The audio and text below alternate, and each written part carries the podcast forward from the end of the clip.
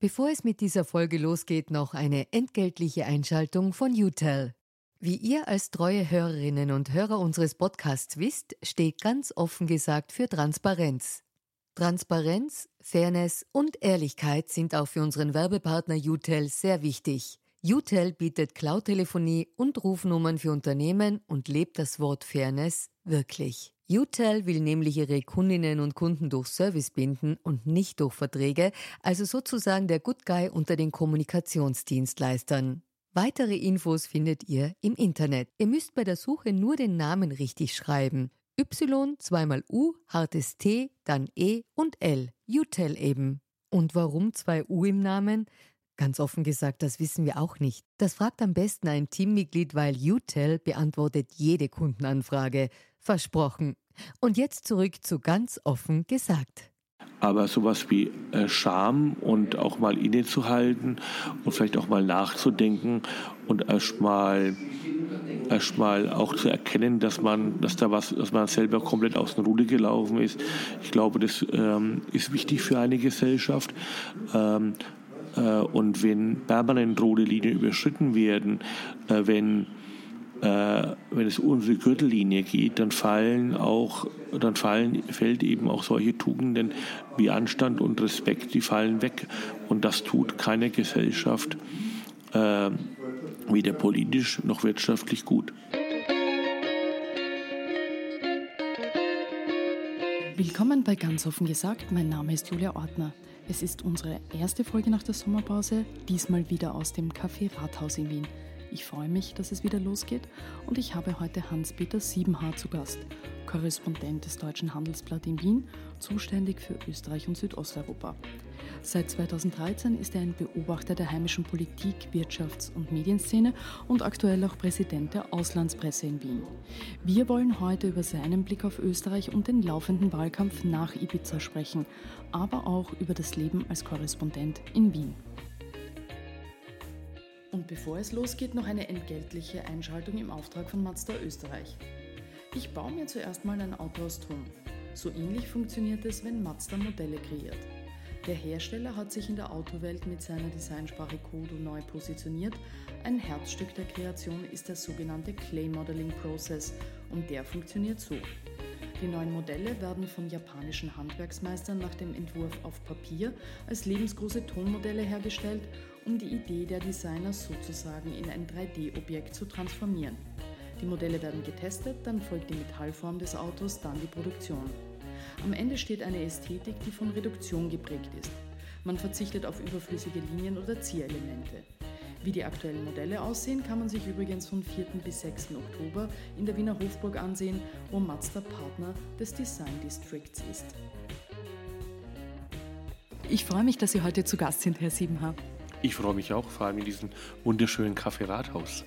Das Sie, glaube ich, noch nicht kannten oder waren Sie vorher schon mal da? Nein, ich kannte es überhaupt nicht und äh, werde jetzt hier vermutlich Stammgast werden. So gut gefällt es mir. Das ist schön, dass wir Leute auch äh, Menschen ins Café Rathaus bringen, äh, die es noch nicht kennen. Ähm, Sie wissen, als erstes kommt bei uns die beliebte Transparenzpassage, wie ich es immer nenne. Ähm, wir legen da immer offen, woher wir jemanden kennen, ob wir bei Du sind, äh, nicht bei Du. Wir kennen uns als Kollegen und zuletzt waren wir bei der EU-Wahl im Mai, saßen wir nebeneinander als Analysten, so als Analytiker Beim im, ORF. im, im ORF bei den Ja. Duellen, äh, den EU-Duellen und haben dann eines kommentiert. Ich kann mich erinnern, dass wir uns auch dazwischen ganz gut unterhalten haben, weil man hat ja dafür Zeit, äh, zwischendurch auch kurz zu plaudern. Und Sie haben da oft, ähm, äh, finde ich, sehr interessante Anmerkungen äh, gemacht und auch äh, richtige Fragen gestellt. Zum Beispiel kann ich mich erinnern, als Harald Wilimski, der Ja. FPÖ-Europaspitzenkandidat, äh, sich sehr für den Tierschutz hineingeworfen hat und dann Maggie Entenfellner ansprach, haben Sie dann so zu mir im Hintergrund gesagt, ähm, wer ist Maggie Entenfellner? Und das hat mir sehr gut gefallen, weil ich dachte, ah, Sie sind jetzt schon länger in Wien eben Ja, als Korrespondent, äh, aber offensichtlich haben Sie sich Ihren Blick von außen doch noch behalten. mit, mit der Kronenzeitung äh, und Maggie Entenfellner als Tierauskennerin, muss man jetzt dazu sagen, wenn jemand äh, sie auch nicht kennt. Ähm, Transparenz, wie Sie ja wissen, ist ein wichtiger Wert für uns in diesem Format. Welchen Wert hat denn das für Sie in Ihrer Arbeit? Ja, Transparenz schafft Glaubwürdigkeit und Glaubwürdigkeit ist die härteste Währung, die es im Mediengeschäft gibt. Deshalb ist es natürlich sehr, sehr wichtig. Und ähm, ich glaube darüber hinaus, dass im digitalen Zeitalter die Ansprüche an Transparenz noch viel größer geworden sind. Insoweit ist es eine Conditio sine qua non. Mhm. In Ihrer Arbeit jetzt als Journalist, Sie, Sie haben ja sehr viel mit, äh, logischerweise aus Ihrer äh, Funktion heraus, mit Menschen in der Wirtschaft zu tun. Ähm, auch äh, wie leben Sie da Transparenz auch in Ihrer Arbeit als Journalist? Ähm, Frage verstehe ich ehrlich gesagt nicht. Also zum Beispiel eben, es gibt ja diese, diese Debatten, ähm, also natürlich, wir haben alle Compliance-Regelungen, das wissen wir ja, aber eben wie weit zeichnet man aus, wenn man wo äh, auf irgendetwas eingeladen ist oder wie weit macht man transparent diese Fragen? Wie gehen Sie mit diesen Fragen auch, in, auch im Blatt um? Ähm, also wir gehen im Blatt äh, folgendermaßen um, dass wir Redaktionsrichtlinien haben, das heißt also, ähm, dass wir unsere Reisespesen selber zahlen. Insoweit äh, haben wir uns damals angelehnt an das Wall Street Journal, mhm. äh, die übrigens mal eine Beteiligung hatten am Handelsblatt und ist auch seitdem äh, so geblieben. Und darüber hinaus sind auch die Firmen ähm, und Unternehmen, ähm, ach seit vielen Jahren schon, äh, sind äh, relativ genau in Sachen Compliance geworden. Also die Zeiten liegen schon lange zurück, äh, wo es da viel im Argen lag. Mhm. Die Ibiza-Affäre hat ähm, in Österreich ja am 17. Mai wie eine Bombe eingeschlagen. Nicht nur in sagen. Österreich, in ganz Europa, finde ich. Auch in Europa, würden Sie ja, sagen. Ja. Aber ich sage jetzt mal in unserem kleinen Land und dann in Folge ja. natürlich auch, nachdem es ja auch eine Geschichte war vom Spiegel und der Süddeutschen Zeitung, natürlich auch in Deutschland und anderen europäischen Ländern. Wie erinnern Sie sich eigentlich an den Moment, als Sie äh, wahrscheinlich auch am 17. Mai dieses Video mit Heinz-Christian Strache und Johann Gudenus zum ersten Mal mitbekommen gesehen haben? Wie war, was haben Sie gedacht? Also, ähm, man erinnert sich an diesen Tag, den 17. Mai, sehr genau. Ich vergleiche das gerne immer mit dem 11. September, da weiß man auch ganz genau, wo man war. Ähm, und ähm, ich war im österreichischen Outback, um genau zu sein, in der Kohl-Rösel-Hütte im Ausseerland. Ähm, und hörte Wolfgang Schüssel zu, mhm. äh, den wir als Redner hatten bei unserer Tagung Medienmittelpunkt Ausseerland.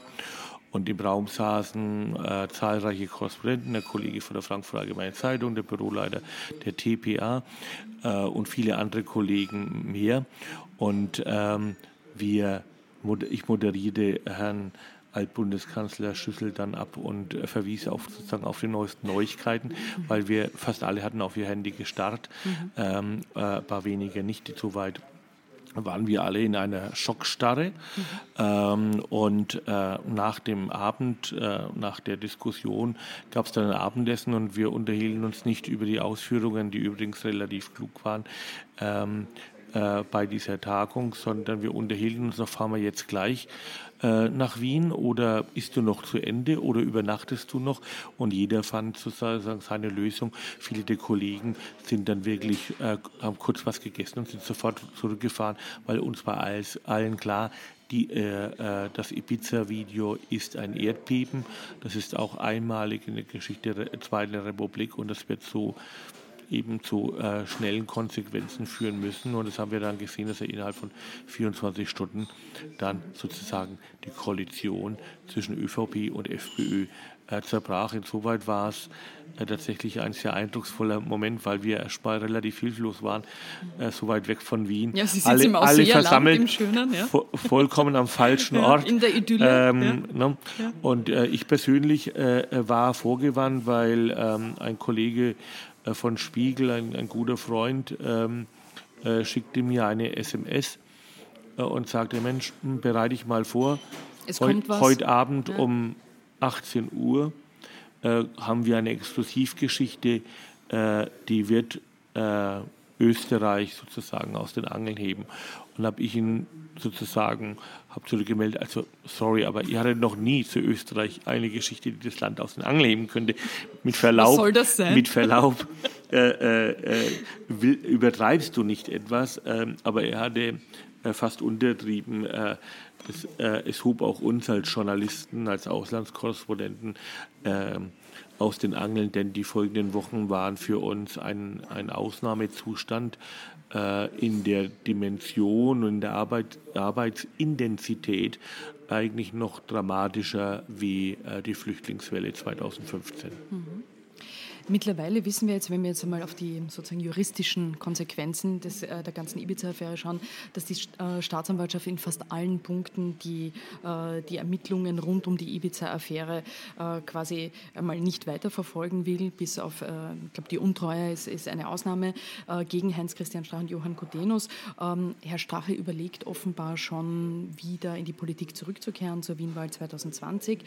Ähm, wenn wir uns das anschauen, was hat das Land seine Politik ähm, aus Ibiza überhaupt gelernt? Ich würde sagen, eigentlich nicht viel. Ich glaube, äh, man kann noch kein abschließendes äh, Resümee ziehen, ähm, was das Land aus Ibiza lernt, weil aus meiner Sicht ist eine wesentliche Frage nicht geklärt. Ähm, wer hat denn die Ibiza-Affäre inszeniert? Also wer hat sozusagen für das Set in dem Ferienhaus auf Ibiza gezahlt, wer hat es kreiert, äh, warum wurde es gemacht, wer steht dahinter, wer war da genau daran beteiligt. Also die wahre Geschichte, die eigentliche Geschichte von Ibiza ist doch nicht geschrieben. Was wir jetzt gesehen haben, waren die bestellten Wahrheiten. Äh, die wurden bestellt und die Wahrheit wurde geliefert. Wir haben gesehen, dass der äh, dass der Vizekanzler äh, damals noch vor den Wahlen im Sommer 2017 ja, sein Vaterland fast äh, halb verkauft hätte, wenn es möglich gew äh, gewesen wäre. Aber das ist die eine Teil der Geschichte und die politischen Konsequenzen liegen ja auf dem Tisch mit dem Bruch der Koalition, dem erfolgreichen Misstrauensantrag äh, im Parlament.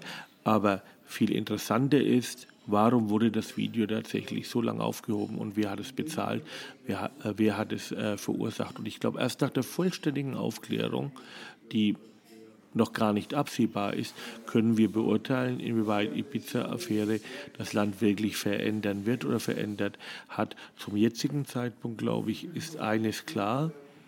Äh, Ibiza schadet der politischen Klasse insgesamt in Österreich. Ähm, Glaubwürdigkeit, das sagte ich zu Beginn unseres Gespräches, ist die härteste Währung, die es im Mediengeschäft gibt. Das Glaubwürdigkeit ist aber auch die härteste Währung für die Politik sitzen wir als Journalisten, Politiker in einem Boot. Und die Glaubwürdigkeit ist extrem beschädigt worden durch die Pizza-Affäre, weil immerhin gut ein Fünftel aller Österreicher haben die FPÖ und auch Herrn Strache als Spitzenkandidat und späteren Vizekanzler gewählt, festen Glauben, dass hier Politiker ehrlich das Beste tun für ihr Land und sind dann mittels einer Dokumentation eines Besseren belehrt, äh, belehrt worden.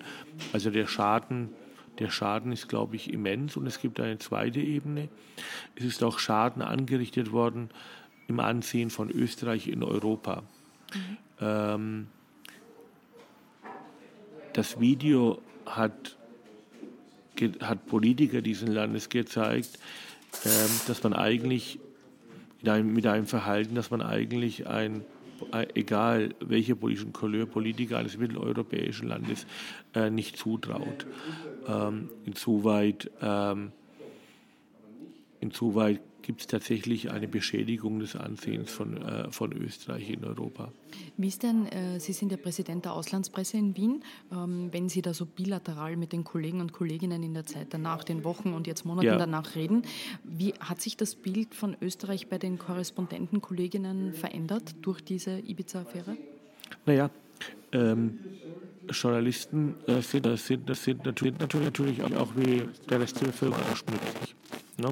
Viele, der Na, viele der Kollegen, viele der Kollegen äh, ähm, äh, äh, haben natürlich haben natürlich sich gefreut über eine unglaubliche Geschichte, die ihnen viel Aufmerksamkeit erlebt hat. Normal äh, äh, Wien ist ja als Korrespondentenstandort äh, nicht New York oder London oder Brüssel. Äh, insoweit ähm, stand man über viele Wochen im Zentrum der Aufmerksamkeit. Sie hatten Deutschland erwähnt, aber nicht nur in Deutschland, auch in, Süd, äh, in Südost, Südosteuropa. Ähm, ich glaube, im Kreis der Kollegen ähm, hat man sich schon die Augen gerieben ähm, äh, über das Verhalten, das da äh, dokumentiert wurde in dem heimlich gedrehten äh, Video, weil in der Dimension, in der Bandbreite und auch in der Naivität äh, und mangelnden Professionalität äh, hat man das eigentlich nicht für möglich äh, gehalten. So betrunken im Machtrausch sich zu solchen Dingen hinreißen äh, zu lassen. Aber wie gesagt, das ist die eine Seite der Medaille, die andere Seite der Medaille, die kennen wir noch nicht. Wer steckt dahinter? Wer sind die Drahtsender? Wer hat es bezahlt und inszeniert? Und wer wollte wann welche politische Wirkung? Mhm. Das ist ja auch interessant.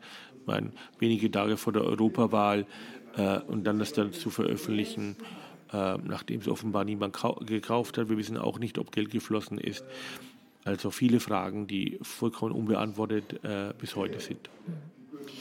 Grundsätzlich wäre auch ein bisschen mein Eindruck, ähm, wenn wir die Debatte in Österreich uns vor allem anschauen, dass es ein, ein, ein, gewisses Problem auch darin liegt, dass sie sehr stark juristisch geführt wird. Also ich habe jetzt gerade geredet über die äh, Einstellungen ähm, gewisser äh, sozusagen äh, Überlegungen der Ermittlungen, ähm, dass, da, dass man juristisch redet, anstatt dass man in Österreich mehr über grundlegende Fragen von, was Sie jetzt angesprochen haben, äh, politische Kultur, Anstand, politische Glaubwürdigkeit auch spricht, nicht nur über das Juristische.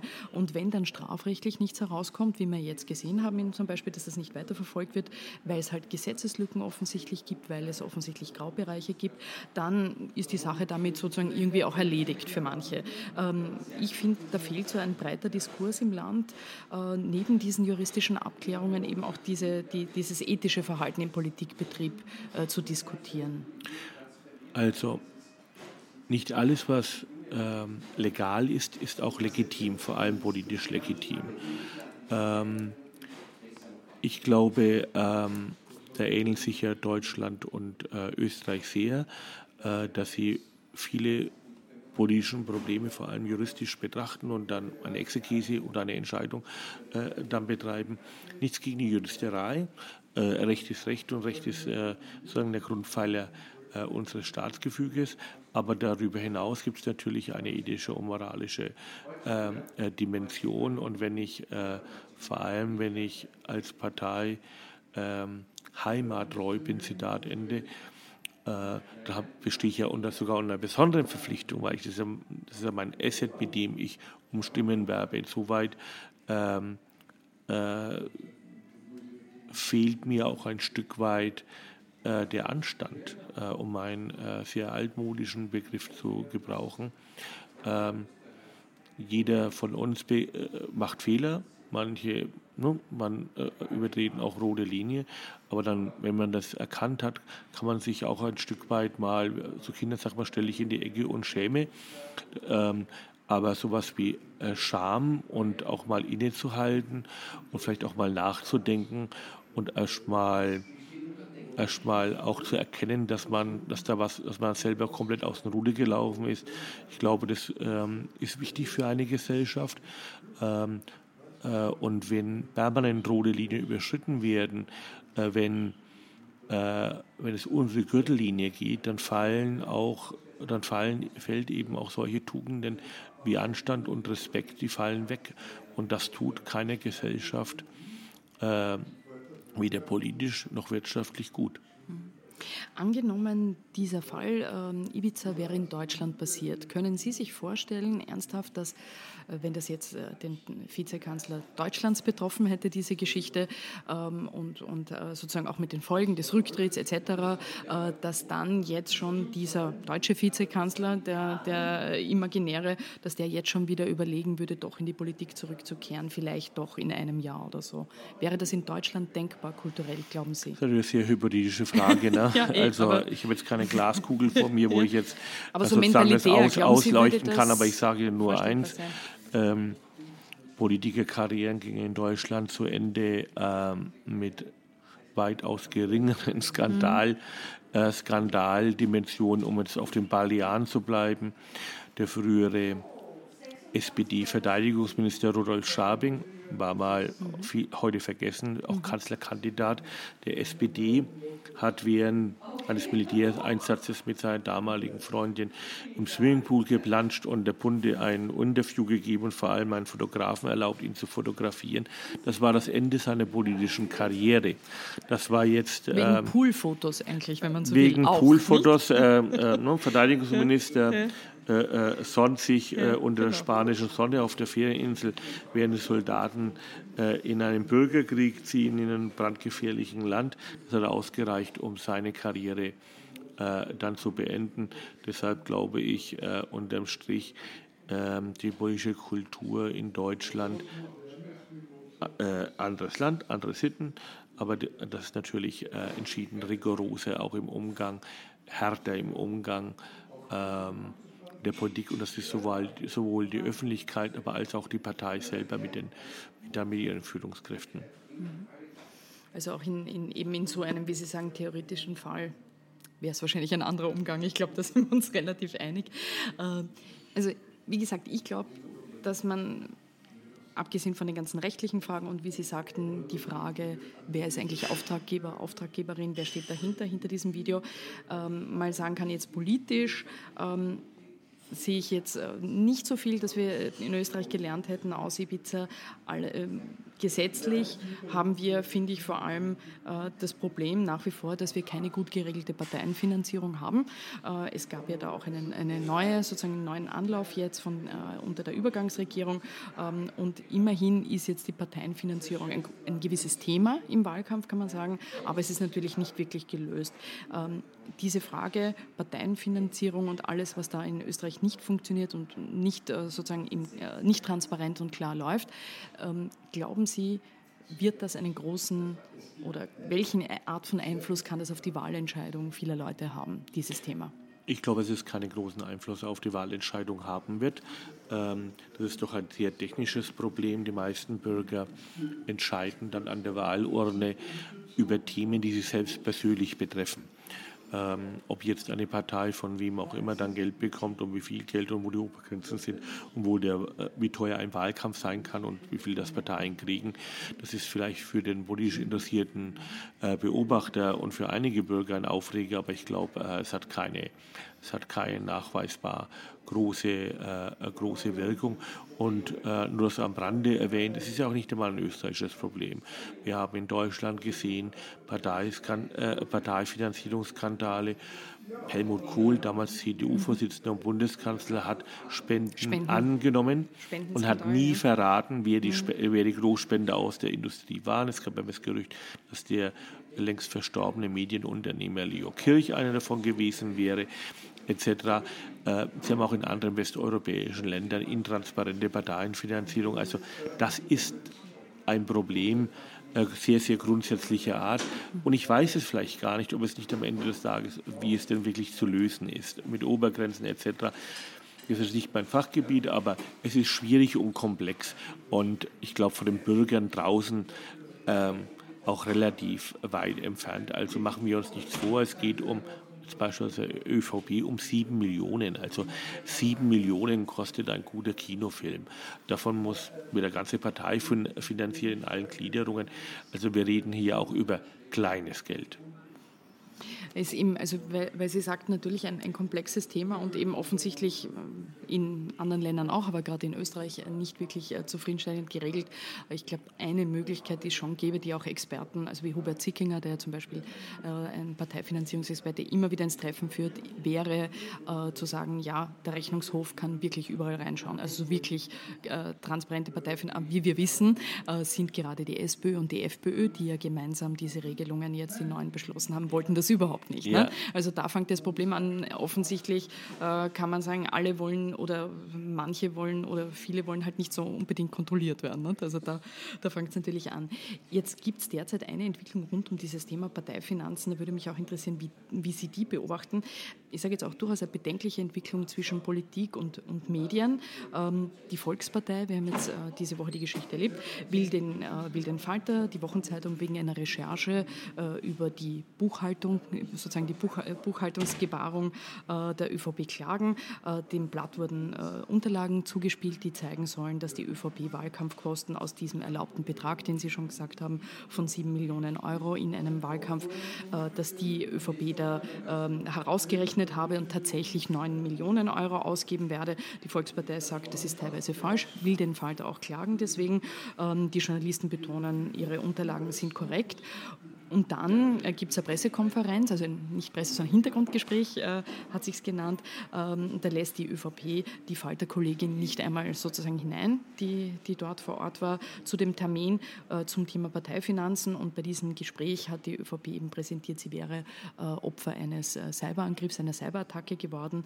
Ähm, man kennt sich also in diesem ganzen äh, Spiel zwischen, wenn Sie so wollen, Medium und Politik gar nicht mehr so richtig aus. Was ist da Ihrer Meinung nach los zwischen einer Partei und Medien, wenn es solche Entwicklungen, solche Aufregungen gibt in einem Wahlkampf? Also Wahlkämp äh, äh, Wahlkämpfe sind immer aufgeregt und dann gibt es auch Entscheidungen äh, äh, und Aktionen, wo man dann sagt, hm, äh, war, nicht, äh, war nicht richtig. Ich glaube, dass ohnehin, dass Österreich derzeit sich in einer Art Hysterie befindet, eine Wahlkampfhysterie. es ist immerhin sind ja auch dauernd äh, Wahlkämpfe, also drei, drei Bundespräsidentenwahlkämpfe. Jetzt erlebe ich seit 2013 bin ich hier. Jetzt äh, die eins, zwei, drei, vier, die vierte Bundeskanzlerin oder Bundeskanzler wird es dann mhm. am Ende sehen. Also ähm, ähm, aber das sozusagen am Rande. Ähm, ich, das ist ja eine Binsenweisheit. Also ich halte es nicht gut, wie auch immer, irgendein Medium auszuschließen. Warum denn? Ähm, äh, man hat keinen Vor äh, Vorteil, sondern im Grunde genommen nur einen Nachteil. Beim Fall der erstaunt es mich, äh, dass die ÖVP äh, die dortige Kollegin ausgeschlossen hat. Ähm, ehrlich gesagt, äh, wie kann ich ein Medium ausschließen, an dem der Milliardär und Volkswagen-Großaktionär Hans-Michel Piech beteiligt ist eigentlich. Ähm, der wird sich ja jetzt nicht an ein Untergrundblatt äh, beteiligen. Der hat eine, muss man dazu sagen, zur Erklärung, eine, es gibt eine, eine gewisse Beteiligung äh, an, am, am, Falter. Genau. Mhm. Er ist, äh, also er ist Miteigentümer. Mit einem äh, kleinen äh, Anteil meines Wissens nach. Genau. Mhm. Äh, aber immerhin das ist ein Commitment eines der vermögendsten ähm, äh, Menschen hier im Land, äh, der Mitbesitzer ist äh, des größten Automobilkonzerns der Welt. Insoweit, glaube ich, braucht die, braucht die ÖVP keine Furcht haben äh, äh, davor. Aber dahinter verbirgt sich ja eine, eine Matrix, ähm, die Zuckerbrot- und Beitsche-Matrix. Ähm, wer sich wohl verhält, ist herzlich willkommen. Wer sich nicht so wohl verhält, den wird man Peitschenhieb verpasst und, und vielleicht dann im Endeffekt auch ausgeschlossen. Also danach kann es nicht funktionieren und diese Krankheit, die können wir ja nicht nur jetzt sehen im Wahlkampf bei der ÖVP, sondern die gab es ja auch durchaus bei anderen Parteien auch. Mhm. Sie, sein, sie ist ein Muster. Für mich ist sie Ausdruck einer mangelnden Souveränität äh, der, der Politik, der, der Parteipolitiker, weil äh, wenn ich wenn ich transparent bin, wenn ich selbstbewusst bin und wenn ich ähm, äh, fair und offen mit den Informationen umgehe, dann habe ich erstmal Angst vor niemandem. Äh, warum, äh, warum auch? Und äh, das sind jetzt keine Fake News äh, sondern machen sind ja Qualitätsmedium und das ist relativ, und dann kann ich weder den Falter noch den ORF noch irgendeine Zeitung oder ausländisches Medium aus, äh, ausschließen. Für mich ist es ein Stück weit ein ein Eingeständnis von Schwäche und Unsicherheit einer Organisation oder einer Partei. Mhm. Es ist, wie Sie ja sagten, ist leider auch in Österreich jetzt kein ungewöhnliche, äh, sozusagen kein ungewöhnliches Vorgehen gab es oder gibt es bei anderen Parteien auch.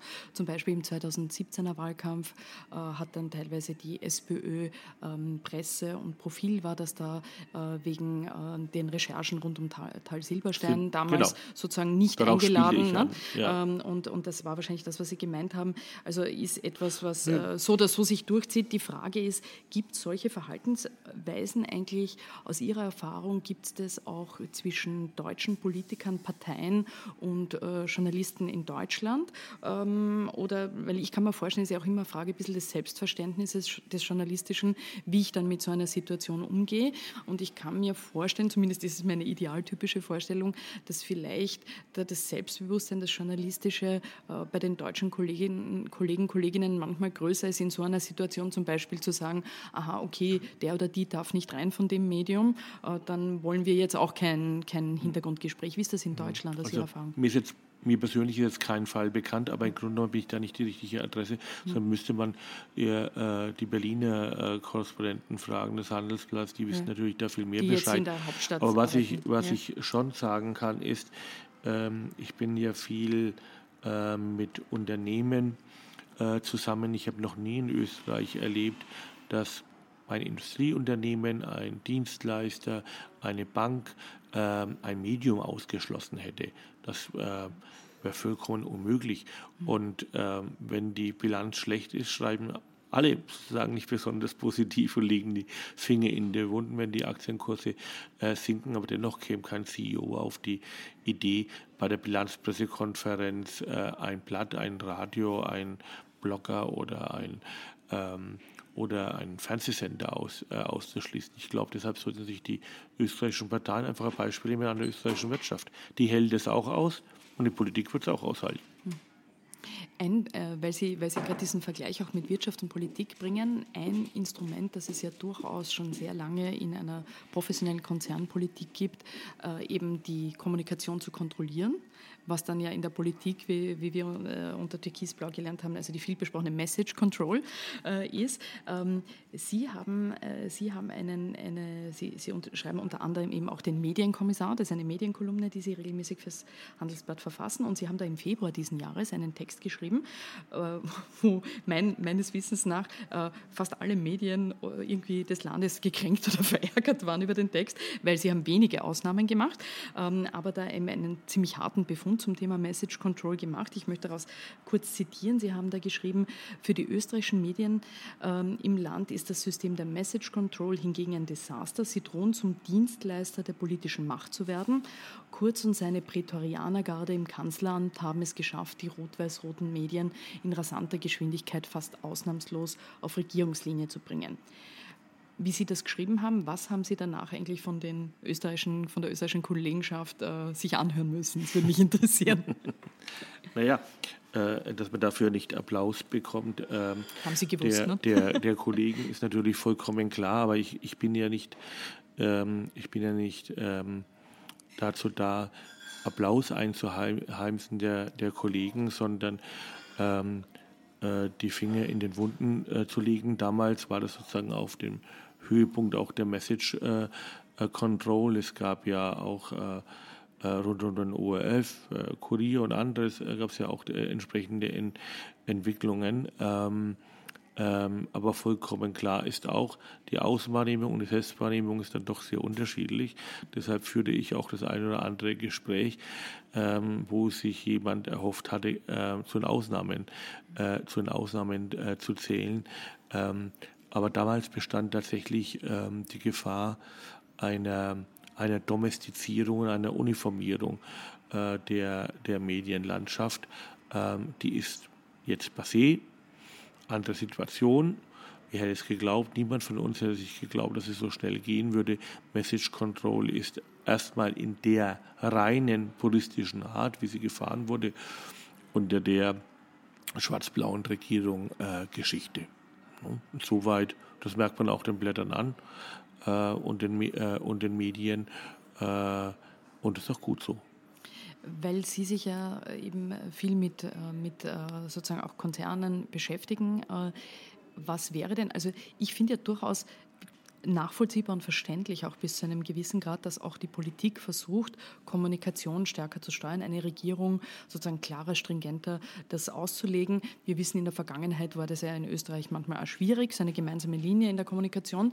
Wo würden Sie jetzt aus Ihrer Sicht aus der Wirtschaft, wenn man sagt, okay, so eine, eine Message Control bis zu einem gewissen Grad, ist es professionell? Wo sind sozusagen gerade im politischen Bereich dann die Grenzen, wo man sagt, ja, da, äh, da so geht es aber nicht in der Politik? Kann man das irgendwie äh, festmachen, wo es bedenklich wird oder schwierig wird? Also da müssen wir uns mal sozusagen die Begrifflichkeit anschauen. Äh, Message Control, also das Kontrollieren von Botschaften.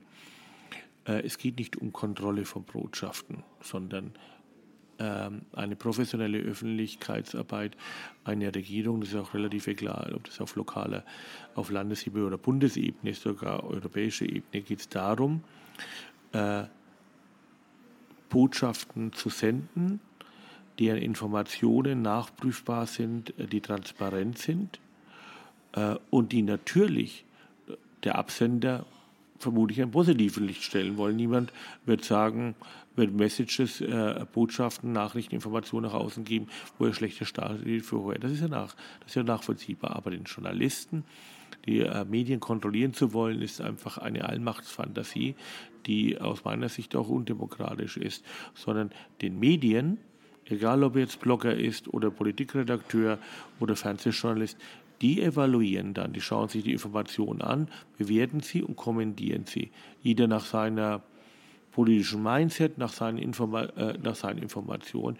Und aus der ganzen Debatte steht dann heraus sozusagen die öffentliche, äh, die öffentliche Meinung. Das ist eine komplett andere Art von Informationspolitik äh, von Regierungsseite wie ein, eine Message Control, also das Kontrollieren von Botschaften und damit, äh, damit von Medien. Und ich finde es schon sehr bedenklich, wenn zum Beispiel eine Nachrichtenagentur von Regierungsseite angerufen wurde oder wird, ähm, um, das, um die eine oder andere Formulierung nochmal nachzujustieren.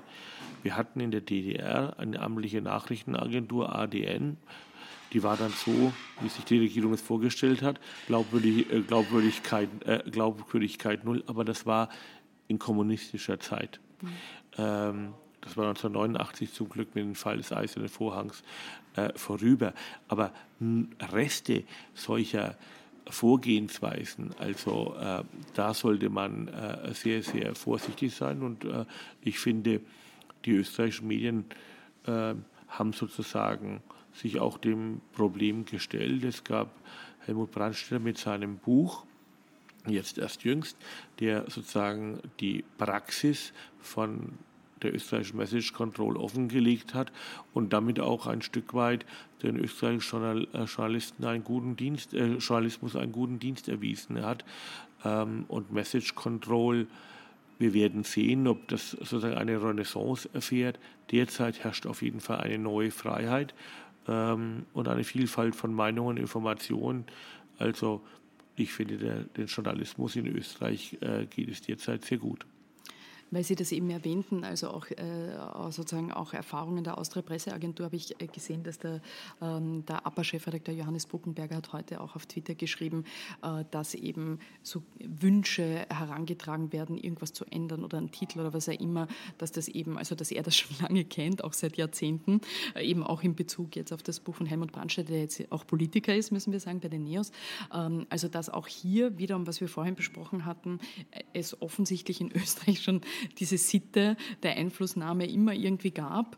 Äh, und wahrscheinlich so in den letzten Jahren hat sich das äh, verschärft oder verstärkt. Es ist ja durchaus, also ist ja nachvollziehbar, äh, wenn, wenn, wenn Pressesprecher von einem Minister oder der Regierung anrufen bei Nachrichtenagentur, wenn ihnen was nicht gefällt. Jeder, jeder von uns soll und muss seine ähm, äh, Meinung auch zum Ausdruck bringen. Und jeder von uns hat Wünsche. Aber Journalismus ist, kein, äh, ist keine Weihnachtsbescherung. Und das ist auch die Frage äh, des Wie, wie der Wunsch geäußert wird, finde genau. ich, oder? Immer. Äh, äh also eigentlich kann mir viele Sachen wünschen. Ob, ob ich dann beschenkt werde, ist eine andere Geschichte. Und wenn sich hinter dem Wunsch eine Drohung gar verbirgt, anderes, mit Sanktionen, dann wird schon, äh, wird schon, wird schon gefährlich. Also ich glaube, äh, nicht nur in Österreich, sondern grundsätzlich sind alle Parteien und Regierungen gut beraten, äh, sich, da, sich da rauszuhalten. Ich glaube, es ist auch eine, eine Überbewertung letzten Endes von journalistischer Arbeit. Eine Regierung wird nicht äh, siegen oder scheitern äh, aufgrund von Nachrichten von Agenturen, Zeitungen oder Fernsehsendern oder, oder Radio, sondern ähm, Kommunikation ist wichtig, äh, vielleicht sogar sehr wichtig, aber sie ist nicht die entscheidende Determinante über den Erfolg politischen Handelns. Die Deutsche Zeit hat ja seit dieser Woche ein, äh, sozusagen Debattenseiten neue ähm, namens Streit, also es trägt den schönen Namen Streit, ähm, mit einem klaren Bekenntnis zu einem streitbaren Diskurs, ähm, also eine niveauvolle Streitkultur, wo Dinge auch offen ausgetragen werden und nicht so hintenrum angerufen wird oder was wir jetzt besprochen haben. Das fehlt ja in Österreich teilweise, finde ich, äh, sehr. Es gibt dieses Harmoniebedürfnis sehr oft ähm, im Land und das überwiegt eigentlich fast immer. Und wenn nicht, dann, dann geht es eher sehr leicht in Richtung gleich Untergriffe, Beschimpfungen äh, oder gegenseitige Abwertung. Also diese sozusagen Streitkultur dazwischen fehlt mir manchmal. Ähm, sehen Sie das aus Ihrer Perspektive mit Ihrem Blick auch so? Wäre da Ihr Befund auch so? Und, und wenn es so ist, wie glauben Sie, könnte man vielleicht auch dieses mentalitäre Problem durchbrechen? Weil ich glaube, dass es auch dieses Harmoniebedürfnis irgendwo und sich nicht trauen, was aus auszuschreiten, dass es auch irgendwie eine mentalitäre österreichische Geschichte ist? Also mm, ich glaube, ich glaube tatsächlich, dass die Streitkultur nicht besonders ausgeprägt ist. Ähm, ich weiß nicht, ob es eine Frage von Mentalität ist. Äh, aus meiner Beobachtung heraus würde ich sagen, dass es eine, ähm, der Grund ist in der Größe des Landes. Mhm. Wenn ich in äh, das ist ja ein Phänomen, das können Sie ja auch beobachten in der Schweiz, das können Sie beobachten in Luxemburg, das können Sie beobachten auch in den skandinavischen Ländern. Äh, ich kann, mich, ich kann mir natürlich in Deutschland einen harten Schlagabtausch liefern. Der eine sitzt in München, der andere in Hamburg, der eine in Berlin und der andere in Düsseldorf. Und nachher muss ich mich aber nicht dauernd begegnen, um wieder zusammenzuarbeiten. Also ich kann mir sozusagen die Streithähne können sich aus dem Weg gehen. Das ist jetzt im Fall von Österreich schon sehr, sehr schwierig, wo, das, wo, äh, wo sozusagen Wien das mediale und politische Zentrum, äh, Zentrum ist. Also muss am Ende des Tages auch wieder miteinander auskommen, zusammenarbeiten können. Und das verhindert natürlich fundamentale äh, Debatten. Insoweit, glaube ich, ist es eher eine Frage der Größe als der Mentalität, dass man sich schwer tut, mit einer harten äh, Debattenkultur. Und Achtung, harte Debattenkultur kann auch den Brunnen vergiften. Die Frage, wie hart ist die Streitkultur? Wenn sie unversöhnlich und unnachgiebig ist und unfähig zum Kompromiss, dann bitte lieber weniger Streitkultur äh, als, als diese Art von Streitkultur. Dann lieber Harmonie. Dann so, lieber Harmonie. so ist es. Also insofern können die Österreicher und Österreicher wieder froh sein. Gut, also ich glaube mal wirklich, dass es mit der kleinen, also sozusagen auch mit der Kleinheit des Landes zu tun hat. Ja, weil die, diese Argumentation haben wir ja öfter. Nicht? Also manche Dinge, dass manche Dinge sich in Österreich mehr manifestieren, als jetzt zum Beispiel äh, bei Ihnen zu Hause in Deutschland äh, aufgrund der Größe der Verhältnisse, äh, kann ja manchmal auch ein, äh, ein ganz praktisches Ding sein. Äh, Gut, Sie leben ja jetzt schon einige Jahre in Wien und wir haben jetzt gesehen, ähm, kürzlich hat der Economist ähm, äh, sozusagen wieder äh, Wien zur lebenswertesten Stadt äh, äh der Welt gekürt. Ähm, und da hat man auch gesehen, fand ich auch sehr interessant, dass nicht nur viele Wiener und Wienerinnen, sondern eben auch gerade politisch viele SPÖ und Grünpolitiker, Politikerinnen sich darüber sehr gefreut haben und das auch sozusagen ausgezeigt, also ausgezeichnet haben, weil natürlich ähm, gerade der ehemalige Bundeskanzler Sebastian Kurz ja öfter mal sich kritisch über Wien oder sozusagen das Leben äh, in der Bundeshauptstadt ausgesprochen hat. Ähm, wie sehen Sie denn jetzt Wien als jemand, der hier beruflich lebt und ähm, jetzt schon einige Jahre hier ist? Ich empfinde es als ein Glück, ähm, und als eine Art Auszeichnung in der Stadt leben zu dürfen, äh, weil Wien ähm, und der, nicht nur der Economist hat Wien als liebenswerteste Stadt ausgezeichnet, sondern auch die Unternehmensberatung Mercer tut es ja Machen das seit, quasi seit vielen, seit vielen Jahren. An, das ist ja ne? praktisch, Wien hat ein ja. Abonnement auf die lebenswerte Stadt und meines Erachtens, also ich kenne nicht alle Städte dieser Welt, aber es gibt gute Gründe, äh, diese Auszeichnung nach Wien äh, nach Wien zu vergeben. Ähm, warum ist es ein Privileg, in dieser Stadt leben zu dürfen? Weil diese Stadt auf ganz wunderbare Weise wirklich funktioniert. Ähm, der öffentliche Nahverkehr funktioniert, die Wohnsituation, wenn auch Wien sehr teuer ist, aber es funktioniert einigermaßen, nicht zuletzt aufgrund des sozialen Wohnungsbaus, äh, Bildungseinrichtungen, ähm, äh, Gesundheitsinfrastruktur, Sauberkeit, ähm, Luftqualität ähm, und, und, und. Da lässt sich jetzt vieles äh, vieles Sicherheit aufzählen. Im Vergleich Sicher zu anderen großen Sicherheit Städten, ist ne? ein, ein, ein, ein, ein großes Thema und ähm, als Deutscher äh, freue ich mich natürlich auch über die exzellente Infrastruktur. Und die kommt ja jetzt nicht nur von der Wiener Stadtregierung, sondern die, die halt gerne so tut, als wäre es so. Die Infrastruktur kommt zum Beispiel auch von der Telekom Austria oder von, der, von Magenta, der doch der deutschen Telekom, also zum Beispiel die Mobilfunkabdeckung ist in Wien, aber nicht nur in Wien, sondern in ganz Österreich ganz hervorragend. Das ist für mich als Journalist toll, weil ich überall im Land arbeiten kann, bis fast ins letzte Tal der, äh, der Alpen. Ähm, äh, und äh, was ich eben auch schätze, ist, ähm, die Wiener, die Wien lebenden Menschen, die lieben halt auch die Stadt und das äh, spürt man auch. Es sind auch viele so die ganz kleinen alltäglichen Dinge, wo man merkt, Mensch, jemand kümmert sich um um, um sein kleines Kretzel, äh, um, um seinen Vorgarten. Ähm, äh, das schafft ein, ein, ein Miteinander, äh, das ähm, ich glaube, dass viele Ausländer ähm, als äh, sehr, sehr angenehm äh, empfinden. Und äh, der zusammen, soziale Zusammenhalt ist insgesamt in Österreich immer noch verdammt groß. Also es gibt nicht diese soziale Stigmatisierung, die Ghettoisierung in Orten und Städten. Ähm, und äh, das ist schon ein gewaltiger, ein gewaltiger Vorteil. Ich glaube, deshalb könnten viele, viele Menschen, die, die das Zeugnis, das der Economist der Stadt Wien ausgestellt hat, auch unterschreiben. Weil Sie ja auch sagten, eben, dass in Wien gerade ähm, diese äh, sozialen Entwicklungen, die man aus anderen großen Städten kennt, wie Ghettoisierung, äh, wie, wie sozusagen eigene Bereiche, die schwierig geworden sind, äh, so, ja. Äh, ähm, muss man sagen, ja, das stimmt sicher im Vergleich. Dennoch wissen wir, dass natürlich auch in unserem Land und auch in der Bundeshauptstadt, äh, dass es da Entwicklungen gibt, dass es natürlich immer mehr doch Menschen gibt, die sich auch, was Sie nannten, eben hohe Preise fürs Wohnen etc. Schwer tun. Ähm, jetzt mit Ihrem Blick auch, haben Sie das Gefühl, dass dieses, was Sie jetzt beschrieben haben, auch dieses positive Miteinander und dieser Ausgleich, dass das etwas ist, was in Österreich auch weiterhin stabil bleiben kann? Oder ist das nicht auch so äh, wie, wie eben auch in anderen Ländern und anderen großen Städten, dass diese Dinge sich natürlich auch verändern? Ich habe ein bisschen die, äh, die These, dass Wien hat ja, hat ja auch, finde ich, so eine, was sehr sympathisch ist, eine gewisse Langsamkeit manchmal. Also gewisse Entwicklungen, die Sie halt in Paris etc sonst wo haben oder auch in deutschen Großstädten, kommen bei uns langsamer an. Es dauert immer alles viel länger und es ist ein bisschen so das Gefühl, nur nicht hudeln. Ähm, äh, und dass, dass das aber jetzt nicht unbedingt heißt natürlich, dass durch diese Langsamkeit diese Prozesse aufgehalten werden, oder? Also ich glaube, dieser Zustand ist natürlich fragil. Da muss man auch da was tun, das zu erhalten. Äh, dazu gehört auch eine Sozialpolitik. Äh, Österreich hat zum Glück äh, nicht wie Deutschland die Hartz-IV-Reformen eingefü eingeführt. Hartz IV, Hartz IV war unter der sozialdemokratischen oder rot-grünen Rot Regierung, Regierung, von Schröder, ne? von Schröder mhm. eine Sozialmaßnahme, ähm, eine soziale Senkungsmaßnahme, die dazu geführt hat, dass auch ähm, Arbeitslose schnell in Armut abgleiten können. Österreich leistet sich ein opulentes Sozialsystem und fährt dafür auch die Ernte ein, eben der soziale Zusammen äh, Zusammenhalt.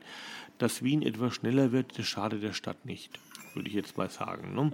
Okay. Äh, weil äh, Wien ist jetzt nicht nur ein, eine Studentenstadt, Universitätsstadt und eine beliebte Stadt bei Menschen, die äh, ihren wohlverdiente Pension äh, jedes Monat im Empfang sondern es ist auch eine, eine Wirtschaftsstadt. Ähm, und der der, die Schlagzahl der Wirtschaft hat sich, hat sich erhöht und deshalb gehört natürlich heute aufgrund von Digitalisierung und Globalisierung abgeschlossene, zwar abgedroschene Worte, aber dennoch äh, natürlich gültig, ähm, äh, sind wir alle schneller geworden. Jeder in seinen Berufen müssen ja schneller werden, um wettbewerbsfähig zu werden. Insoweit, äh, soweit klar, Wien ist ein bisschen hektischer geworden. In den wenigen Jahren, wo ich hier bin, äh, äh teile ich Ihre Meinung, beobachte ich auch. Aber es ist immer noch verdammt gemütlich, zum Beispiel heute im Café Rathaus hier im Herzen der Stadt. Ja, das, äh, das ist sehr schön. Man könnte, man könnte Sie auch einmal, äh, sozusagen, Sie könnten auch mal im Rathaus für Wien sprechen. Das klingt, äh, würde denen sicher gefallen. Äh, wie Sie dieses, weil Sie gesagt haben, auch gerade in der Wirtschaftswelt äh, geht das ja auch nicht. Es gibt ja schnellere Entwicklungen. Jetzt, wenn Sie beruflich äh, zu tun haben in der Stadt, nervt Sie diese Langsamkeit, diese Mentalität nur nicht hudeln, manchmal in Wien? Nein, nervt mich überhaupt nicht. Ich habe das ähm, am Anfang ich kam aus Düsseldorf, habe vorher 13 Jahre in Düsseldorf gelebt. Das ist jetzt eine Stadt mit einer geringen Vergangenheit und einer relativ hohen Drehzahl äh, als Wirtschaftsstandort. Ähm, nein, ich habe es ähm, ich als vorteilhaft empfunden mhm. und ähm, aus meiner Beobachtung heraus, ähm, ich glaube, der oberflächliche Blick, äh, oberflächlich betrachtet geht es langsam so, aber tatsächlich ist, ähm, arbeiten die Leute äh, sehr hart, sind sehr exakt, sehr schnell, sehr verlässlich aber sie trennen auch ab, jetzt ist Schluss und es ist Freizeit. Also ähm, ich glaube, es ist eine Mentalitätsfrage. Äh, die Deutschen sind gar nicht so verlässlich und so hart arbeiten, wo sie verbringen vielleicht die eine oder andere Stunde noch am Freitagnachmittag im Büro, um beim Chef Eindruck zu schinden, dass sie noch was tun würden. Ähm, sie, es geht viel mehr ineinander über. Äh, Freizeit und, und Arbeit. Meines Erachtens gibt es ja ganz einfach einen Grund dafür.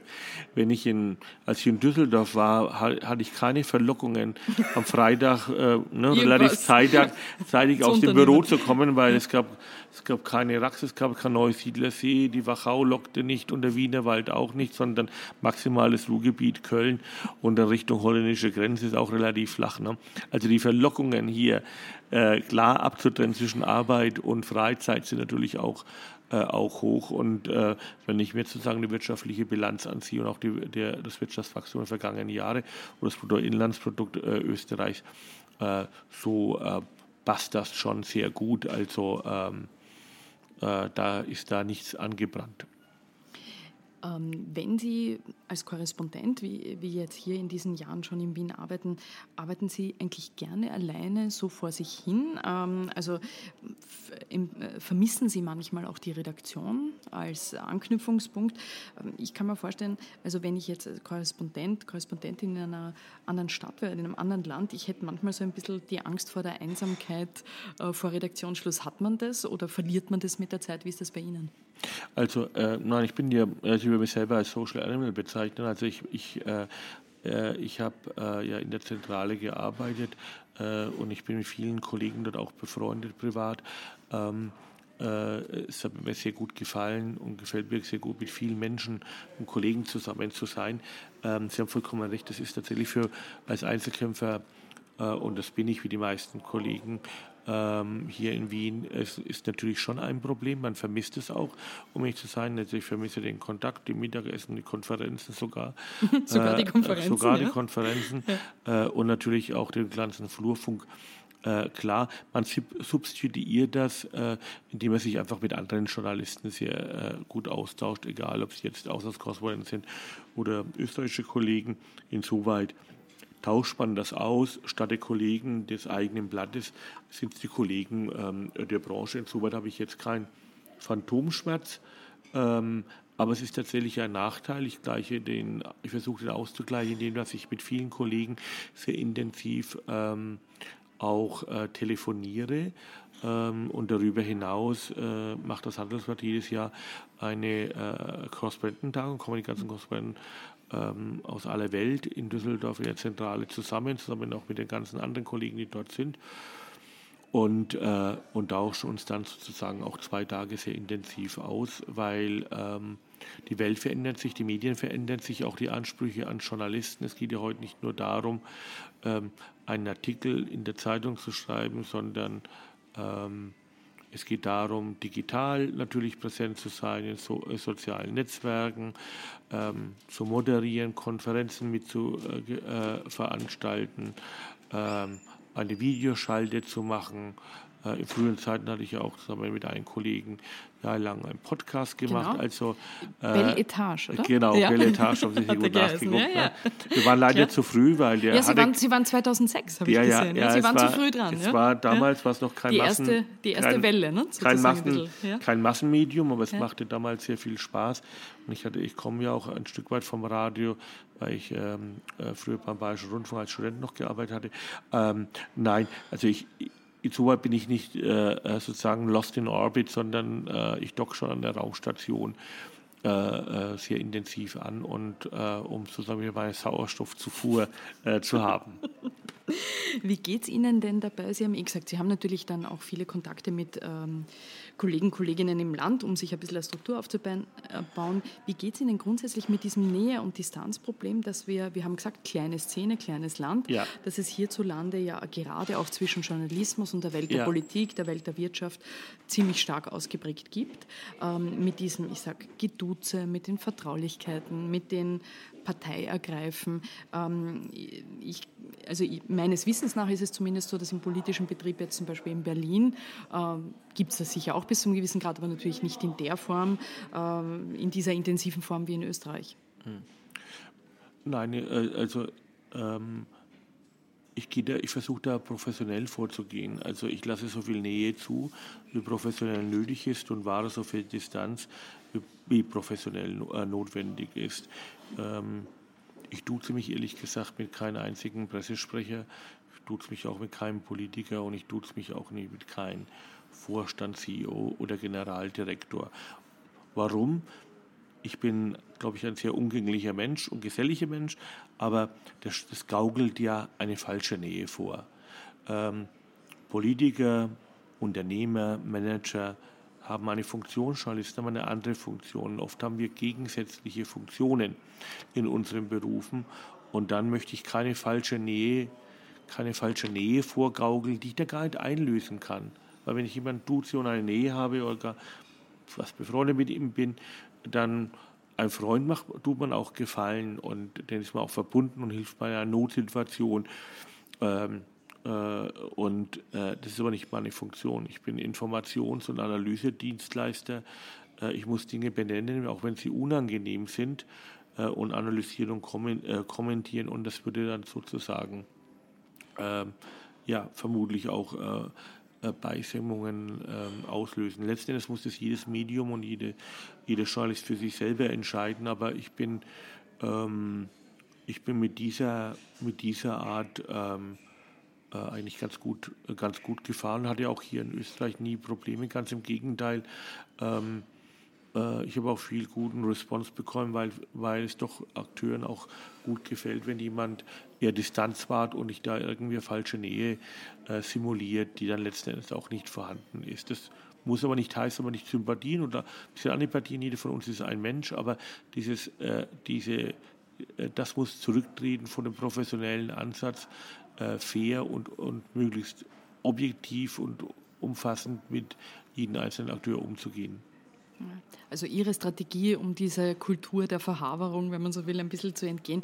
Ich glaube auch. Also ich bin auch auf den Events ja. dann nicht, ja. äh, ehrlich also gesagt. Sie gehen, das wollte ich gerade sagen, weil das Du-Wort ist ja sozusagen eine Sache, ja. die meiner Meinung nach, also ich vermeide es auch eher äh, über weite Strecken, nicht ganz so, wie, so strikt wie Sie, aber auch. Und ich glaube, das Du-Wort ist nur sozusagen eine Variante. Ich glaube, dass eben ähm, manche Bereiche eher, die sich sozusagen Öffn dem öffentlichen Blick entziehen, wenn Politiker und Journalisten zu zusammenkommen in einem sozusagen nicht äh, so öffentlichen Bereich ja. und irgendwelche sozusagen persönlichen Netzwerke sich bilden, die, die halt nicht transparent sind. Ich glaube, aus meiner Perspektive ist das fast das größere Problem oder sicher das größere Problem. Ja, aber solchen Ja, aber das kommt Events für Sie sowieso ich, eh nicht in Frage. Nehme ich nicht ja. teil, ehrlich gesagt. Ja, also Sie sind, also das heißt, Sie gehen dann auch jetzt auf, ähm, ich sage jetzt Veranstaltungen, wo durchaus viele Kollegen, Kolleginnen hingehen, Genau. Müssen Sie auch nicht unbedingt hingehen, ja. wenn ich das richtig. Also nein, sehen, nein, ich gehe je nach Bedarf, wenn es mir nutzt. Ja. Also wenn Sie was brauchen, wenn ich was brauche, für eine, das, für eine Recherche, dann genau, ja. dann, dann nehme ich daran teil. Dann, dann, wandere ich mit Herrn Kurz äh, durch Salzburger Land oder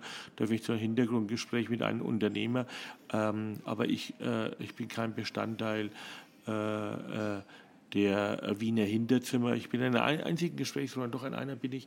Mhm. Äh, äh und ah, jetzt kommt es heraus. Doch, ja, ja, muss ich schon ehrlich ja, bekennen. Ja. Äh, hier, äh, und zwar macht der britische Botschafter mhm. ähm, eine Art Salon äh, mit, mit sehr interessanten internationalen österreichischen Akteuren aus Politik, Wirtschaft und Kultur. Das macht er zwei, dreimal im Jahr. Und da bin ich in der Residenz des britischen Botschafters und das finde ich mir sehr erfrischend, weil da komme ich mit Menschen zusammen und höre Meinungen, die ich sonst in meinem täglichen äh, Betrieb äh, nicht höre. Aber ich glaube, sowas können auch nur die Briten veranstalten. ja, die Deutschen bestimmt nicht. ja, ich verstehe schon. Ich glaube alle, ich glaube irgendwie auch, so wie Sie es beschreiben, dass Sie als Berichterstatter, der sich diesen Blick von außen behält und auch sehr, sehr klar macht, äh, seine Rolle, dass das wahrscheinlich auch, ähm, äh, dass, dass Sie diesen eigenen Standpunkt insofern ganz gut behalten können, egal wie nahe andere versuchen, an Sie heranzukommen, weil Sie halt irgendwie auch so ein bisschen diese Rolle von außen haben. Das macht es wahrscheinlich auch etwas leichter. Ne? Ja, und es kommt auch ja. noch, noch hinzu, äh, äh, muss, ich auch, muss ich auch schauen, welche, welches Medium vertrete ich ich, äh, wenn ich bei einer Boulevardzeitung bin, die auch Soft Facts zutage fördern muss, dann bleibt mir nichts anderes übrig, als auch mit einem Kollegen mal auf den Heurigen zu gehen, damit er mir erzählt, ähm, ne, wie es seiner Familie geht oder, äh, oder sonstige äh, äh Petitessen. Aber äh, sagen wir mal, als Handelsblatt, als Wirtschafts- und Finanzzeitung bin ich darauf auch gar nicht angewiesen. Und ich glaube, man erwartet sich auch nicht vom Handelsblatt solche Art von, äh, von, äh, von Inhalten, sondern ähm, äh, nachprüfbare Fakten und deren, und deren Einordnungen. Soweit bin ich gar nicht versucht, äh, äh, mich dem auszusetzen. Mhm. Ähm, als Korrespondent, das würde mich jetzt auch noch zum, zum Schluss interessieren, haben Sie jetzt in Österreich seit 2013, Sie haben ja gesagt, äh, in diesen Jahren politisch sehr viel erlebt, auch sehr äh, bewegte bis, bis wilde Zeiten. War interessanter gesagt, wie, wie erwartet. Ja, ja. Also eigentlich äh, attraktiver als Standort als erwartet. Ja. Was soll denn nach diesen äh, Zeiten, die Sie jetzt erlebt haben, Ibiza, jetzt erleben Sie die Wahl, dann haben wir die sicher sehr unsere wahrscheinlich schwierigen und komplexen Koalitionsverhandlungen, wie man jetzt die Situation sieht. Vergessen Sie nicht die Migration, äh, auch die, äh, die äh, Migrationswelle äh, damals 2015, die Europa bis heute sehr stark genau. beschäftigt. Also, wo, wo, wir diese Flüchtlingsbewegung erlebt haben. Also Sie haben eigentlich alles äh, sozusagen hier in einem Land, das sehr stark betroffen war und, und Player war, auch in, in diesen Fragen erlebt.